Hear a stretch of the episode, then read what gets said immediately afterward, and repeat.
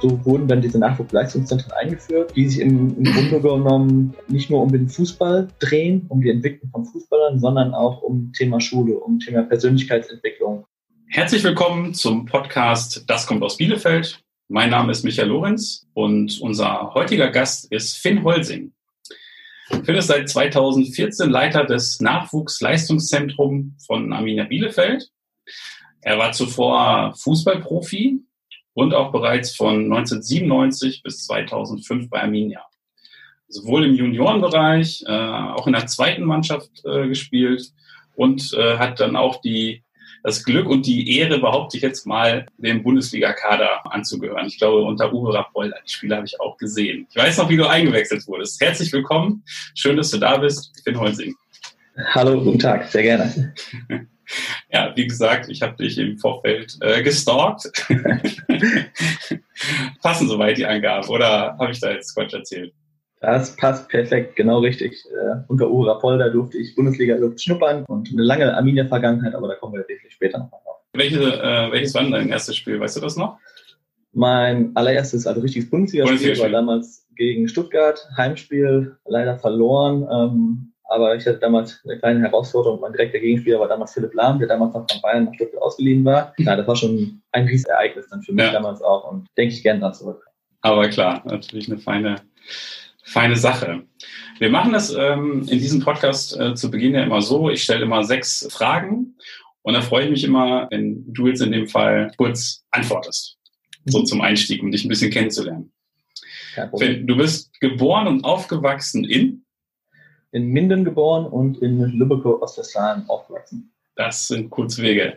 Ich habe eine abgeschlossene Ausbildung bzw. ein Studium als ich habe zu meiner Fußballerzeit ein Fernstudium im Bereich Sportmanagement abgelegt und dann noch den Sportfachwirt gemacht. Okay. Heute bin ich beruflich, ich glaube, ich habe schon gesagt. Genau, Leiter vom Nachwuchsleistungszentrum von Arminia Bielefeld. Ja, coole Aufgabe. Als Bielefelder sollte man mindestens einmal in der Schüko Arena gewesen sein. Gern auch öfter. Gern auch öfter, ja. mit diesem Bielefelder, mit dieser Bielefelderin möchte ich gerne mal essen gehen. Da gibt es eigentlich zwei. Einmal Olli Welke, weil mhm. äh, ich glaube, er ist ein lustiger Typ. Ich sehe sehr gerne in der Heute-Show, hat auch eine Sportler-Vergangenheit ähm, als Sportmoderator und ich glaube, das ist ganz lustig, mit dem mal zu treffen. Und aus, äh, aus meiner Position heraus sicherlich mal in der bekanntesten Größe mit August Oetker ähm, einfach zu erfahren, wie man so ein Riesenunternehmen zusammenführen kann, wie man Unternehmensführung tätigt in einem so globalen Unternehmen und äh, das wäre schon sehr spannend. Mhm. Ähm, wenn ich für einen Tag Bielefelder Bürgermeister wäre, würde ich wahrscheinlich überfordert sein, weil ich glaube, dass äh, man sich gar nicht so richtig ausmalen kann, was ein Bürgermeister tagtäglich alles tun muss und wie viel auf ihn einprasselt. Ich glaube, jeder hat dann so Gedanken, was er alles in einem Tag ändern würde und neu machen würde, aber ich glaube, das ist ziemlich unrealistisch. Ja, ich glaube auch, wenn man dann nämlich einmal in dieses Amt reinkommt, ähm, merkt man, glaube ich, erstmal, was für eine äh, Komplexität oder äh, ja. wie viel äh, Bürokratie ähm, auch für einen Bürgermeister nämlich gilt. Ja. Cool. Ja, vielen Dank. Soweit zum Einstieg. Wenn wir schon mit einem ehemaligen Fußballprofi sprechen, meine Fußballbekanntschaft habe ich, glaube ich, auch in diesem Podcast äh, schon ein paar Mal durchblicken lassen, ähm, muss ich dir noch ein paar Fragen in die Richtung stellen. Ja, gerne. Gibt es einen Trainer, von dem du sagst, da hast du richtig viel äh, mitgenommen? Ich finde das immer schwer zu beantworten, ganz ehrlich, weil ich glaube, jeder Trainer hat ähm, seinen eigenen Schwerpunkt, seinen eigenen Trainercharakter und ich glaube, dass man von fast jedem Trainer irgendwas mitnehmen kann. Und wenn es nur etwas ist, wo man sagt, äh, so will ich später nie sein oder das würde ich nie weitergeben wollen oder ja. mag ich überhaupt nicht, aber jeder Trainer hat, glaube ich, so seine, seine Schwerpunkte. Ja. Okay wenn wir noch ein bisschen äh, dabei bleiben, äh, du darfst es auf deine Spielerkarriere beziehen, äh, wenn du magst, aber auch gerne auf das, was die letzten Jahre ähm, passiert ist. Was war denn so dein schönstes Erlebnis mit Arminia? Ja, klar, das, äh, wenn man zum ersten Mal bei den Profis äh, in einem richtigen Spiel auflaufen darf, ist das natürlich ein äh, absoluter Traum. Ähm, und später es soweit ist und man plötzlich wirklich dieses Trikot überstreifen darf und äh, Bundesliga für Luft schnuppern darf, dann ist das ein absolutes Highlight. Das werde ich sicherlich auch nie vergessen. Von daher war das sicherlich eines der schönsten Erlebnisse. Aber dazu zählt auch zum Beispiel der Aufstieg mit der äh, Amateurmannschaft damals 2004 in die Regionalliga, was uns mhm. auch keiner zugetraut hat. Und wir haben wirklich eine fantastische Saison gespielt. Hatten mhm. eine richtig, richtig gute Mannschaft mit dem Carsten Brumm, mit dem Matthias Langkamp, der damals nach Wolfsburg dann gegangen ist und äh, einigen mehr ja. wo wir wirklich richtig, richtig äh, gut Fußball gespielt haben, gehörte sicherlich auch dazu. Und klar, die letzten Jahre hier bei Arminia mit den vielen kleinen Steps, glaube ich, die der Verein auch gegangen ist, von der finanziellen Verbesserung, der Krönung, dem Aufstieg in die Bundesliga, waren sicherlich auch absolut schöne Erlebnisse. Ja. Welche Rolle ähm, du dabei hattest und welche Rolle der Nachwuchs auch dabei spielt. Da wollen wir gleich zu überschwenken. Wenn wir gerade so bei Highlights sind, äh, ich würde auch einmal gerne das Gegenteil fragen. Äh, Gab es so auch einen Moment, wo du sagst, boah, ja, das war echt so mit das Bitterste, was ich bei Arminia erlebt habe? Ja, ich glaube, jeder denkt sehr ungern an das Relegationsspiel zurück vor sechs Jahren. Ähm, das war sicherlich so ein, so ein Tiefpunkt, wo wir auch am Tag später hier in der Geschäftsstelle saßen und alle total ja, niedergeschlagen waren und traurig waren und irgendwie auch ein Stück weit entsetzt waren, wie konnte das passieren. Aber im, im Umkehrschluss war das vielleicht auch so dieser, dieser Kick-Off nochmal äh, allen Mut zusammenzunehmen und so nach dem Motto, jetzt erst recht und alle packen ja. mit an und jeder hat hier gemacht und getan und hatte vielleicht dann im Endeffekt auch eine, was Gutes, weil keiner weiß, ob wir dann da stehen würden, wo wir jetzt stehen. Ansonsten halt, wenn man mal mit einer A-Jugend absteigt, leider 2002 mit uns auch passiert, äh, ist das sicherlich mhm. unschön. Aber wie gesagt, ich finde so ein Begriff schlimm oder ähm, enttäuschend ist dann immer irgendwie relativ, wenn man sieht, was heutzutage in der Welt passiert.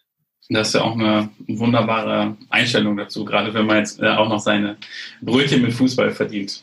Ich wollte noch mal ähm, so ein bisschen zu Beginn bei dir anfangen. Wir haben eben gerade gehört, Minden geboren, Lübecker aufgewachsen, also ist ja alles nah bei. Dich hat es ja als Spieler dann auch noch mal ein bisschen ähm, rausgezogen. Aber ich finde es schön, wenn du einmal so in groben Zügen so ein bisschen berichtest, wie war denn dein Weg zum Profi? Ja, im Prinzip habe ich, ähm, wie so viele auch irgendwo im, bei mir im Heimatdorf, damals der BSC Glasheim, angefangen, Fußball zu spielen. Ähm, es gab noch gar keine F-Jugend damals, also musste als Fünf- oder Sechsjähriger schon in der E-Jugend spielen. Also bei den Zehn-, Elfjährigen, ein Jahr später gab es eine F-Jugend. So. Mhm. Das waren halt so die typischen ersten Gehversuche. Ging dann aber relativ schnell, dass ich zum einen Spaß dran hatte, zum anderen aber auch gemerkt habe, Mensch, so schlecht kann ich gar nicht sein, weil irgendwie schießt relativ viele Tore und dann okay. kamen so Sachen wie Kreisauswahl dazu, Westfalenauswahl und ja, dann bin ich von BC Blasern damals äh, nach Börninghausen, auch ein kleiner Dorfverein bei uns in der Gegend gewechselt, ähm, mhm. weil die einfach damals eine Elfer-Mannschaft im D-Jugendbereich hatten und der BSC damals nur eine Siebener-Mannschaft. Ich wollte unbedingt Großfeld spielen, weil ich natürlich auch weiterkommen wollte. Okay. Hab dann da gespielt und bin dann im Endeffekt mit 14 Jahren ähm, nach Bielefeld gewechselt. Ähm, habe hier dann alle Jugendmannschaften durchlaufen. Sicherlich, wie gesagt, eine andere Zeit äh, gegenüber dem, was jetzt passiert in den Nachwuchsleistungszentren. Ja, habe dann nachdem ich alle Jugendmannschaften durchlaufen habe, in den Profikontrakt bekommen und ähm, meine ersten Gehversuche im Seniorenbereich hier dann ja auch gestartet, wie wir eben schon gehört haben. Bin dann über die Station äh, Braunschweig, damals zweite Liga, gerade aufgestiegen, zwei Jahre dort gespielt, habe mich im zweiten Jahr aber in der Winterpause relativ schwer verletzt. Ja, kurz im letzten Vorbereitungsspiel auf die Rückrunde quasi, ähm, so dass mhm. die Rückrunde eigentlich gelaufen war und ähm, wir sind leider noch abgestiegen, mein Vertrag lief aus und ich wollte aber unbedingt wieder spielen und bin dann damals zu Werder Bremen 2 gegangen. Wir hatten damals auch wirklich eine sehr, sehr gute Mannschaft, beispielsweise mit Max Kruse und Martin Harnik zusammen. Ach, okay, witzig. Ähm, Philipp Bargfrede war dann später dabei im zweiten Jahr. Und Dennis Diekmeyer, also wirklich äh, eine Bombentruppe. Auch coole Truppe, ja. Auf jeden ah. Fall haben dann noch DFB-Pokal gespielt, dann leider am damaligen deutschen Meister VfB Stuttgart gescheitert, äh, vor 20.000 im Weserstadion. auf jeden Fall echt eine gute Zeit auch nochmal gehabt, zwei Jahre lang. Dann als U23 weiß man, dass man irgendwann halt zu alt ist und muss dann irgendwie gucken, wo, wo versteckt einen hin. Aber mir war dann damals schon klar, dass vielleicht der dauerhafte Weg in, in die erste oder zweite Liga ähm, werde ich vielleicht nicht mehr packen. Hab, wie gesagt, damals schon dann mein Sportmanagement-Studium angefangen. Ja und bin dann nochmal nach Rot-Weiß Essen gegangen. Ja, war ein spannendes Projekt, aber habe mir da leider dann quasi direkt nach der Vorbereitung nach Hilsingrist zugezogen und habe dann ein bisschen Pech gehabt, so dass ich dann quasi Sportinvalide gewesen geworden mhm. bin und nach zwei Jahren Reha-Zeit war eigentlich klar, ähm, Leistungssport ist nicht mehr machbar und okay. habe dann quasi meine Fußballschuhe von jetzt auf gleich an Nagel hängen müssen. Also nach der letzten Trainingseinheit, die ich dann in Essen gemacht habe, wo ich mir Achillessehnenriss zugezogen habe, war dann mhm. quasi auch Feierabend mit Fußball. Das mit 26 damals war schon ja, ah, ein bisschen bitter. Mhm. Ja. ja. gefühlt zu früh. Ne? Also jetzt genau. vielleicht mal irgendwie einen André Schürle, der mit Ende 20 mal sowas macht, aber äh, jetzt auch eher aus freien Stücken, ja. wenn du so dazu gezwungen wirst. Ja. Und obwohl du bei Rot-Weiß Essen äh, warst, das ist ja nun ein ähnliches Vergehen wie Telgte, du, durftest du ähm, zurück zu Arminia. Das war doch dann tatsächlich der, der nächste Schritt, oder? Ähm, nee, ich habe einen kleinen Umweg dann genommen, im Endeffekt. Ich hatte eigentlich immer einen ganz guten Draht auch noch zu, zu Werder Bremen und die, das Personal, was damals bei Arminia, als ich gegangen bin, 2005 dann im Endeffekt, war mhm. nicht mehr so viel von da. 2010 2010. Das heißt, der Draht nach Bremen war kürzer und ich habe dann erst okay. fast zwei Jahre oder in dem Leistungszentrum von Werder Bremen erst ein Praktikum gemacht, dann auch okay. gearbeitet ähm, in verschiedensten Bereichen und hatte vielleicht auch den kleinen Bonus als ähm, ja, ehemaliger Spieler einer U23-Mannschaft, der einen guten Draht einfach auch zu den Verantwortlichen entwickelt hatte, ja. ähm, vielleicht das eine oder andere mehr zu sehen als ein normaler Praktikant damals oder ein normaler Angestellter. Mhm. War eine sehr spannende Zeit von äh, Aufbau der Werder Fußballschule mit Dieter Eils zusammen damals bis hin Ach, zu cool. ähm, ein halbes Jahr Co-Trainer bei der ähm, äh, Frauen-Bundesliga- oder Zweitligamannschaft damals gewesen. Also konnte sehr, sehr viel aufsaugen, was äh, ich dann auch viel habe mit hier einfließen lassen und 2012 kam dann Markus Ulich und äh, hatte Kontakt mit mir aufgenommen, weil er äh, wusste, dass ich aus der Region komme, hatte, glaube ich, auch so ein bisschen meinen Werdegang bei Werder Bremen verfolgt und fragte, ob ich mir vorstellen könnte, auch wieder zurückzukehren zu Amina Bielefeld. Ja. Genau. Und so bin ich dann 2012 quasi hier wieder gelandet, obwohl ich hätte auch in Bremen bleiben können und weiß noch, dass mich damals der damalige Präsident, Jörg Ziljes, hier auf dem Flur getroffen hat und ja, fragte mich mehr oder sinngemäß, ob ich denn wüsste, was ich tue und warum ich dann nicht in Bremen bleiben würde, weil damals ja hier auch sehr turbulente Zeiten noch waren und äh, alles irgendwie ein bisschen bröckelig war. Aber genau das war im Prinzip das, was mich gereizt hat. Also ich habe hier eine Chance bekommen, mhm. ähm, damals noch gar nicht als Leiter des Leistungszentrums, sondern grundsätzlich irgendwo, wie kriegen wir es hin, ähm, ja, bessere Strukturen zu schaffen im, im Nachwuchsbereich. Wie kriegen wir es auch ja. hin, eine Fußballschule mit aufzubauen hier oder grundsätzlich den Nachwuchsbereich attraktiver zu gestalten. Und das fand ich einfach als spannende Herausforderung. Manche Sachen auch immer damals schon so ein bisschen gemacht, Mensch, das kann man doch eigentlich besser machen. Und meine Eltern auch immer sehr mitgefiebert haben und äh, sich über das eine oder andere auch mal aufgeregt haben, was vielleicht so passiert. Ja, ich hatte die Chance bekommen, es vielleicht besser machen zu können oder weiterführen zu können, optimi ja. äh, zu optimieren. Und ich wollte mir nicht nachsagen lassen, dass ich diese Chance nicht beim Shop ergriffen hätte und wollte ja. einfach das Beste rausholen. Und mit den Erfahrungen, die ich in Bremen hatte, mit dem, was ich da gelernt habe und bot sich hier einfach ein Feld, wo ich sehr viel eigenes kreieren konnte, eigene Vorstellungen ähm, ausleben konnte. Und ähm, dafür bin ich sehr dankbar. Ja, dann seit 2014 quasi auch Leiter Leistungszentrum geworden. Seitdem bin ich sehr, sehr froh, hier zu sein und hoffe, dass ich das auch noch lange sein werde. Ja, immerhin schon äh, sechs Jahre.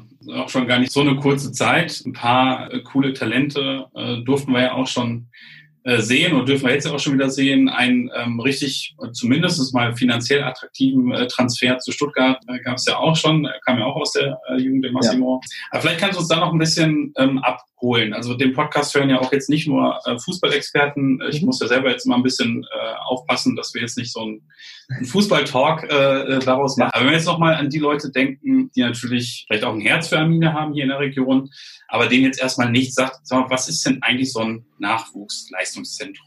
Wo steht das? Was passiert da? Wer arbeitet da so? Vielleicht kannst du uns dann einfach mal so ein bisschen abholen. Ja, also die Nachwuchsleistungszentren wurden ja vor ein paar Jahren gegründet oder eingeführt vom, vom DFB äh, nach den nicht ganz so guten Abschneiden bei den Europameisterschaften und Weltmeisterschaften Anfang der 2000er wo man sich gesagt hat, okay, wir müssen den Jugendfußball in Deutschland wieder mehr in den Fokus rücken. Gerade die leistungsorientierte Jugendarbeit muss besser unterstützt werden und dafür sollen Strukturen geschaffen werden, die das ermöglichen. So wurden dann diese Nachwuchsleistungszentren eingeführt, die sich im, im Grunde genommen nicht nur um den Fußball drehen, um die Entwicklung von Fußballern, sondern auch um Thema Schule, um Thema Persönlichkeitsentwicklung, um Sachen wie Sportpsychologie, um bestmögliche medizinische Versorgung der Jungs, sodass man eigentlich den, den Jungs ein Gesamtpaket bieten kann, dass sie sich komplett entfalten können äh, hier und ähm, sich wirklich auch fußballerisch so entwickeln können mit all den Strukturen, mit den Trainingsmöglichkeiten, die wir bieten, mit den Anzahl der Trainern, mit Spezialtrainern, ob Techniktrainer, Athletiktrainer sind, ähm, Torwarttrainer sind. Es war so geplant, dass die Jungs aus dem Heimatverein eigentlich in den Stützpunkt kommen und aus den Stützpunkten heraus die Spieler dann in die Leistungszentren überführt werden sollen, um dort quasi wie eine ja, Anlaufstelle wo eine bestmögliche Förderung der Jungs oder Weiterförderung der Jungs gegeben werden soll. Mhm. Ich glaube, das hat sich in den letzten Jahren extrem entwickelt, wenn man sieht, ähm, wie die Leistungszentren heutzutage aufgestellt sind. Ich weiß noch, als ich 2012 angefangen bin, äh, ich glaube, da gab es hier drei feste hauptamtliche Mitarbeiter. Ja. Jetzt sind wir bei fast äh, 60, 70 Mitarbeitern, ähm, davon über ja. ein Dutzend in, in Vollzeit hier, plus äh, diverse Teilzeitkräfte, die dann hier 20, 25, 30 Stunden noch mhm. arbeiten, sodass man wirklich sagt, ey, ähm, nicht nur Arminia, sondern grundsätzlich auch der deutsche Fußball hat, glaube ich, die Zeichen der Zeit erkannt und äh, mhm. hat festgestellt, dass auf jeden Fall sich lohnt, auch in den Nachwuchs zu investieren. Und Arminia auf jeden Fall auch. Sicherlich haben wir im Vergleich zu anderen Leistungszentren, zu anderen Vereinen noch andere Möglichkeiten, ähm, finanzieller Art einfach auch und sicherlich auch Probleme im Bereich Infrastruktur etc. Aber auch das gehen wir vernünftig ostwestfälisch an und ich glaube, die Arminia hat in den letzten Jahren gezeigt, dass wir äh, versuchen, uns stetig weiterzuentwickeln, nicht immer vielleicht mit den Riesenschritten, aber mhm. dafür in verträglichen kleinen Schritten. Und ähm, diesen Weg sind wir dann auch eingeschlagen in den letzten Jahren und ähm, ich glaube, dass wir für unsere Verhältnisse da schon ganz guten Profit und Ertrag rausziehen konnten. Und Profitertrag meine ich jetzt nicht nur einen Roberto Massimo oder einen Henry Weigelt, den wir äh, dann ja auch nach Holland verkauft haben, Roberto nach, nach Stuttgart, sondern auch, dass wir es geschafft haben, Jungs einfach zu ent entwickeln, die wirklich auch einfach eine realistische Chance zu äh, haben, sich in den ersten drei oder ersten vier Ligen mal zu behaupten. Wie beispielsweise ein Jermaine Consbrook, der ja noch A-Jugend spielen kann, aber jetzt ja auch schon regelmäßig im Profibetrieb ist, der auch schon Zweitliga-Luft letztes Jahr schnuppern durfte, sodass man einfach diese Nachhaltigkeit auch hat. Unser Auftrag ist genauso, wenn Jungs bei uns vielleicht hier nicht den Schritt schaffen in die Profimannschaft, weil im Prinzip kann man sagen, naja, ein Prozent der Spieler aus dem Leistungssinne schaffen ungefähr den, den Schritt in den Profifußball in die ersten zwei mhm. Ligen. Das heißt, 99 äh, Prozent bleiben irgendwo auf der Strecke, aber auch für die wollen wir etwas schaffen, dass sie etwas mitnehmen können aus der Zeit bei Arminia. Dass sie mhm. vielleicht dann nicht in der ersten Liga spielen, nicht in der zweiten, aber vielleicht haben sie die Chance, über ihre fußballische Ausbildung, über ihre Persönlichkeitsausbildung, über eine vernünftige schulische Ausbildung, die wir dann auch begleiten, sich durch Fußball ein Studium nebenbei zu finanzieren oder eine Ausbildung zu finanzieren. Mhm. Und ähm, jetzt hast du gerade Schule angesprochen. Ist es bei euch auch so, dass ihr quasi die Schule mit integriert? Also ist die Teil von dem Nachwuchsleistungszentrum? Wie ist das denn äh, so aufgesetzt? Also in Bielefeld haben wir mit der Luisenschule und mit dem Helmholtz-Gymnasium ähm, zwei Partnerschulen, die auch Eliteschulen des Fußballs sind seitens der mhm. DFB. Es geht einfach darum, dass wir den Schülern, die dort auf die Schule gehen, über eine Nachmittagsbetreuung, über eine Hausaufgabenhilfe, über Nachhilfe Betreuung ähm, ja, einen Mehrwert bieten können, dass sie Leistungssport und Schule besser miteinander vereinbaren können. Dass wir die einfach unterstützen. Das fängt beim Mittagessen an, dass wir natürlich auch da die Möglichkeiten in Absprache mit den Schulen den zusätzliche Trainingseinheiten im Vormittagsbereich zu geben oder dass mhm. vielleicht auch das andere Top-Talent dann vormittags vielleicht vom Unterricht freigestellt ist, dafür mhm. dann bei unseren Profis mittrainieren kann und wir dafür sorgen, dass der Unterricht beispielsweise nachmittags nachgeführt wird, sodass da wirklich Hand in Hand gearbeitet wird und ähm, ja, hat, hat lange gebraucht, bis wir da auch ähm, diese, diese Zertifikate Elite-Schule des Fußballs hatten, was einfach nicht nur in der Außendarstellung wichtig ist, sondern einfach auch nochmal verdeutlicht, wie wichtig dieses Thema schulische Ausbildung auch bei Arminia ist und ähm, ja. wie wichtig das auch genommen wird. Also wir wollen auch zusehen, dass die Jungs sich auch vernünftig in der Schule verhalten und da genauso ehrgeizig sind wie beim Fußball. Und ähm, Schule ist, ist immer noch an erster Stelle. Und wir sagen immer, die Jungs sind noch nicht Fußballer von Beruf, sondern sind Schüler von Beruf. Und das muss äh, Priorität eins haben. Und Im Großen und Ganzen, das haben auch äh, Untersuchungen gezeigt, wir haben selber auch mal so ein bisschen geschaut und den Schnitt genommen. Unsere Jungs sind jetzt, obwohl sie eine hohe Belastung durch Fußball haben, im Schnitt nicht schlechter als andere Schüler, äh, teilweise in einigen Bereichen sogar besser, weil sie okay. hier relativ schnell selbstständig sein müssen, sich selbst organisieren und äh, so Teamfähigkeit und so weiter wird hier natürlich auch extrem gefordert. Ja, da kommt äh, ein Thema auf jeden Fall schon durch, über das ich auch gerne noch mit dir ähm, sprechen würde. Das ist so die ja, gesellschaftliche Aufgabe oder ähm, vielleicht so die gesellschaftliche Verantwortung. Wie weit seht ihr die als Mitarbeiter oder vielleicht auch als äh, Verein hier so für die Stadt? Für mich hat eigentlich Arminia, auch wenn ich da jetzt nie gespielt habe, dafür hat es bei Weitem äh, nicht gereicht, war äh, Kreisliga, äh, Libero, äh, mehr war da nicht. Aber wenn ich da so gucke, welche ähm, Bedeutung das ähm, für mich hatte, äh, für mich persönlich, wie sehr man äh, dann vielleicht auch mal mitleidet, wenn es nicht so gut läuft äh, oder man absteigt und so. Ne? Also wie sehr spürt ihr das oder macht ihr da sogar proaktiv was? Als also mit Jungen später mal trifft, ist ganz oft so, Mensch, ähm, ganz viel bei euch gelernt und äh, das Verhalten in der Gruppe und äh. Disziplin, sondern auch ähm, ja, selbstverantwortlich für das zu sein, was man leistet, ist ja. dann schon, was bei vielen hängen bleibt. Und ich glaube, wenn die Jungs das mitnehmen auch hier raus und das vielleicht auch in ihren Alltag, in ihrem Berufsleben dann mit reintragen, glaube ich, ist das durchaus äh, ein absoluter Mehrwert, den wir auch dann für die Jungs bieten können. Und wie gesagt, darüber hinaus, ähm, wir können sicherlich nicht den, den Erziehungsauftrag äh, irgendwie komplett übernehmen, was in Schulen oder in Elternhäusern passiert.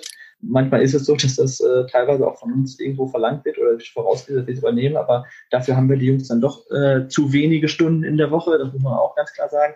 Ja. Aber nicht nur im schulischen Bereich, sondern auch in, in sozialen Themen versuchen wir da schon die Jungs auch ein Stück weit mitzunehmen, zu schulen, in, durch präventive Arbeit im Bereich mhm. Antirassismus, im Bereich mhm. Anti-Doping oder auch ähm, ja, im Bereich Mobbing, Social Media Ähm, das sehen wir halt genauso als unseren Auftrag an, machen da Workshops mit den Jungs, was vielleicht auch in diesem Umfeld manchmal ähm, noch weiterführender ist als das, was teilweise in den Schulen passiert, sodass wir die Jungs nicht nur fußballerisch weiterbringen, sondern auch mit diesen Themen konfrontieren. Und ich glaube, das trägt auch extrem dazu bei, dass die Jungs einfach auch ähm, die Fußballthemen genug hier lernen, was sie für den Alltag auch echt gut gebrauchen können.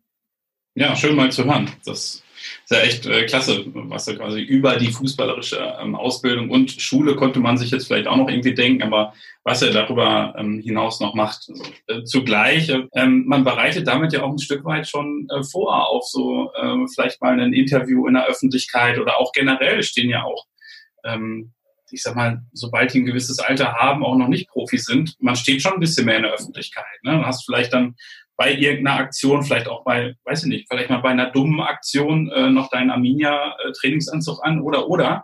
Ähm, dann ist schon ganz gut, wenn man sich noch an das eine oder andere erinnert, was man dann ähm, vielleicht zuletzt noch mal äh, gelernt oder gehört hat. Ne?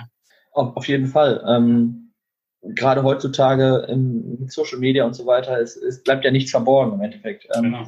Überall sind irgendwo äh, Jungs, die auf die Hände zücken, ein Foto machen oder was posten. Ähm, ich glaube, das ist auch alles okay und man muss auch diese Generation dann so annehmen, wie sie ist. Ähm, ja. Ich glaube, man kommt nicht unbedingt weiter, wenn man nur irgendwelche Verbote erteilt und äh, denen irgendwelche äh, Maßnahmen auferlegt.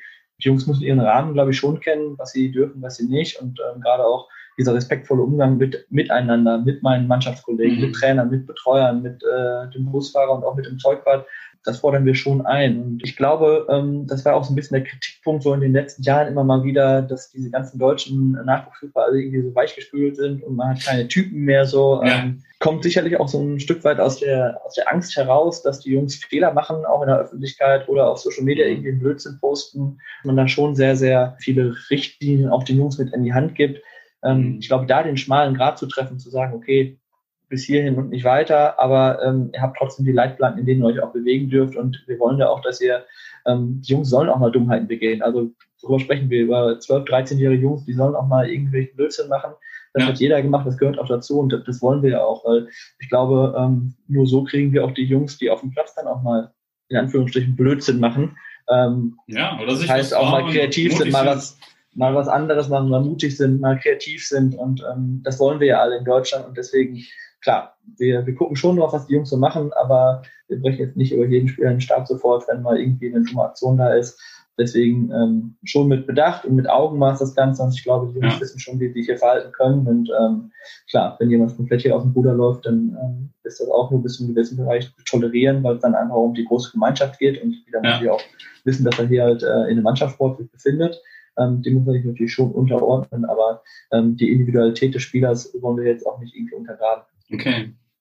Finn, wir kommen so langsam auf die äh, Zielgeraden schon. Äh, mhm. gefühlt könnten wir noch ewig plauschen. Ich habe noch meine typischen Abschlussfragen, ähm, ja. die, die es immer gibt, wenn du schon die eine oder andere Folge gehört hast, weißt, was auf dich zukommt. Ähm, aber noch so davor. Was hast du persönlich noch die nächsten Jahre vor? Was planst du auch mit Arminia im, im Nachwuchsbereich? Wenn du uns Einblicke also, geben magst. Ja. Also ich glaube, es stehen noch sehr, sehr spannende Projekte vor der Tür hatte eben schon gesagt, ich glaube, das Thema Infrastruktur in Bielefeld ist ein großes Thema für uns als mhm. Verein einfach auch, ähm, was Trainingsmöglichkeiten angeht. Und ich glaube, durch eine Verbesserung der Infrastruktur haben wir auch nochmal andere Möglichkeiten, nochmal intensiver und anders mit den Jungs auch zu arbeiten. Ähm, aktuell ist es so, dass wir halt hauptsächlich an zwei Standorten sogar geteilt sind, einmal an der Schüko Arena und einmal am mhm. Eisgelände der Profimannschaft, was natürlich auch nicht optimal ist, weil man, äh, ich sag mal, unsere U10, die hauptsächlich an der Schüko Arena trainieren, die U19, die an der, an der Hagemannstraße bei den Profis trainieren, die laufen relativ selten über den Weg und so schafft man es natürlich, wenn man ein Gelände irgendwann hat, viel mehr Synergieeffekte zu, äh, zu erzielen. Ich glaube, auch dann wird nochmal diese Bindung, die Identität mit dem Verein nochmal deutlich höher. Ja. Ich glaube, das bietet nochmal viele Möglichkeiten. Und zum anderen glaube ich, dass im Bereich der, der Spielrunden, der ähm, ja, Ligenstrukturen, der Ausbildung der Trainer sich in den nächsten Jahren einiges tun wird, sodass wir auch ähm, bei uns in den Nachwuchsmannschaften, gerade auch in den Mannschaften, wo es äh, jetzt auch schon um Auf- und Abstieg geht, U15 aufwärts, sprich zu U19, ähm, dass sich da auch nochmal einiges verändern wird, was den Fußball und die Ausbildung auch nochmal verändern wird, sodass wir da auch zukunftsorientiert arbeiten müssen und wieder mehr den Spieler in den Fokus rücken und weniger das Ergebnis, sodass da sicherlich auch aktuell ein Wandel stattfindet. Das wird sehr, sehr spannend werden, glaube ich. Und da müssen wir auf jeden Fall auf der Hut sein, dass wir da Schritt halten. Und äh, darauf freue ich mich aber auch. Ja, gibt ja jetzt äh, vielleicht einfach auch nochmal bessere Möglichkeiten äh, mit dem Aufstieg. Vielleicht das eine andere mehr zu machen, was man vielleicht sonst Zweitligist nicht hätte machen können. So, jetzt zu den äh, angedrohten letzten Fragen. Die gehen jetzt wieder äh, ganz klar äh, ins Private. Deine drei besten Tipps für Bielefeld. Was ist dein Lieblingsrestaurant oder Café? Ja, da ich absolut kein Kaffeetrinker bin, ähm, äh, noch nie in meinem Leben Kaffee getrunken habe, äh, bin ich selten in Cafés anzutreffen. Ja. Und bei Restaurants bin ich halt nicht so fokussiert. Ich esse gerne italienisch oder ähm, wenn es dann mal möglich ist, auch ein gutes Steak, aber ich habe jetzt keinen absoluten Favoriten oder irgendwie den Stammitaliener oder sowas, wo mich immer antrifft. Okay. Und wenn, dann hast du es jetzt schlau geantwortet, äh, dass du weiter in deine Ruhe Okay, wobei da, ähm, also will ja nicht so äh, nahe treten, aber wahrscheinlich so der, der Promi-Level hält sich in Grenzen, wahrscheinlich für die meisten äh, Arminen. Ne? Ich glaube, die können sich ja. hier noch ganz gut äh, durch die Stadt treiben. Ne? ich glaube, bei den, bei den Profis ist mittlerweile vielleicht ein bisschen anders, weil sie natürlich schon ein bisschen mehr im Fokus stehen, auch äh, verdientermaßen für ihre Leistung. Aber ich glaube jetzt äh, bei den anderen Mitarbeitern oder auch bei Wenigkeit hält sich das auch äh, mehr als in Grenzen. Und ich glaube, ähm, die, die man kennt, sind ganz oft irgendwie die, die man von früheren Zeiten noch kennt, die so hängen geblieben sind. Der eine oder andere Trainingskiebels, der einem noch, noch äh, das Gesicht noch bekannt ist oder äh, vielleicht den anderen, den man von früheren Zeiten noch kennt. Aber das sind ja auch immer, immer ganz nett, mit denen zu unterhalten. Ja, glaube ich, ein ganz guter Standort hier für Spieler und äh, Funktionäre. Alles ja. nicht ganz so wild. Ich glaube auch ein Grund dafür, dass, äh, hat man ja auch in der Vergangenheit gesehen, dass die, die Jungs, die sich äh, ein bisschen länger hier ähm, gehalten haben und längere Verträge hatten, dass sie auch einfach sehr gerne hier in der Region bleiben. Also du hast eben Manuel Hörnich angesprochen oder auch ja. Tom Schütz, ähm, der jetzt ja auch hier geblieben ist nach seiner Karriere. Ich glaube, die Jungs fühlen sich hier schon wohl und ähm, das ist sicherlich auch ein, auch ein Zeichen für alle Ostwestfalen, für alle Bielefelder, ähm, dass man hier echt schon ganz gut hat. Ja, absolut. Also, und auch schön nochmal gerade in diesem Podcast zu hören, den Bielefeld-Podcast, nochmal die Liebe bekundet. Wunderbar. Ja. Wo wir schon dabei sind, ähm, dein Lieblingsort äh, in Bielefeld. Ich habe jetzt so eine Vermutung der Antwort, aber äh, bin mal gespannt auf. Ja, das ist äh, wahrscheinlich der Ort, wo ich ja. äh, mitten in der Schüko Arena in meinem Büro, aber klar, als, als Amine, ähm, glaube ich, gibt es nichts Schöneres als die Schüko Arena mit Zuschauern, sage ich natürlich auch dazu. Ähm, und allen tut das Herz aktuell, aber ich glaube, wer dann äh, bei so einem ausverkauften Haus dann hier die Stimmung miterlebt, äh, bei so einem Bundesliga-Zweitligaspiel als Fußballer gehört man einfach hin. Ne? Okay, die aller, allerletzte Frage. Dein liebstes, liebstes Ausflugsziel in der Region? Gibt es da irgendwas, wo du gerne äh, irgendwie am Wochenende oder so mal hinfährst? In der Tat fahre ich gerne in, meine, in meinen Heimatort zurück. Ich wohne hier in Bielefeld auch, aber fahre gerne mhm. mal in den Bereich Lübeck zurück, um einfach auch da ähm, bei meinem Heimatverein mal zu sein, meine Eltern zu besuchen. Und ansonsten spiele nebenbei Golf ein bisschen, also hobbymäßig, just for fun, um einfach mhm. auch mal äh, ja, äh, ein bisschen rauszukommen und dann auch eine Zeit für mich zu haben, dann ähm, bin gerne in der frischen Luft und deswegen vielleicht einer Golfplatz dieser Region, wo ich dann hinfahre und mit ein paar Kollegen, die mittlerweile auch im Golffieber sind hier, die schleift man dann mal mit. Äh, das macht schon Spaß, dann auch am Sonntagmorgen mal, bevor man dann irgendwie wieder zu den Spielen fährt und sich die Jugendmannschaft anguckt. Also kann man da ganz gut abschalten. Wobei ich auch sagen möchte, ich glaube, ist bei mir auch so, ich glaube, viele Deutsche kennen ihr Land und die Region gar nicht so gut. Wir als Reiseweltmeister fahren lieber ins Ausland. Das ist bei mir auch so ganz lange Zeit gewesen, äh, egal wo, auf welchen Kontinenten. Ähm, teilweise kenne ich mich da besser aus als in der eigenen Heimat. Ich glaube, das muss ich auch irgendwann mal ändern, dass man die Heimatkunde ein bisschen besser betreibt. Ja. ja, gehen wir tatsächlich auch so. Wir waren zwischenzeitlich sieben Jahre ähm, in München und jetzt mit äh, Kindern seit drei Jahren wieder hier. Ich habe den Eindruck, ich habe in den drei Jahren hier viel, viel mehr jetzt gesehen ähm, als in den, ja, circa, was sind es 30 Jahre äh, vorher. Also ja. gibt schon noch das eine oder andere zu entdecken. Neben Sparenburg und äh, Hermannsdenkmal gibt es dann genau. doch noch äh, echt eine ganze, ganze Menge, was man hier machen kann. Okay. Ja. Super. Du, damit sind wir am Ende äh, dieses wunderbaren Gesprächs. Vielen lieben Dank.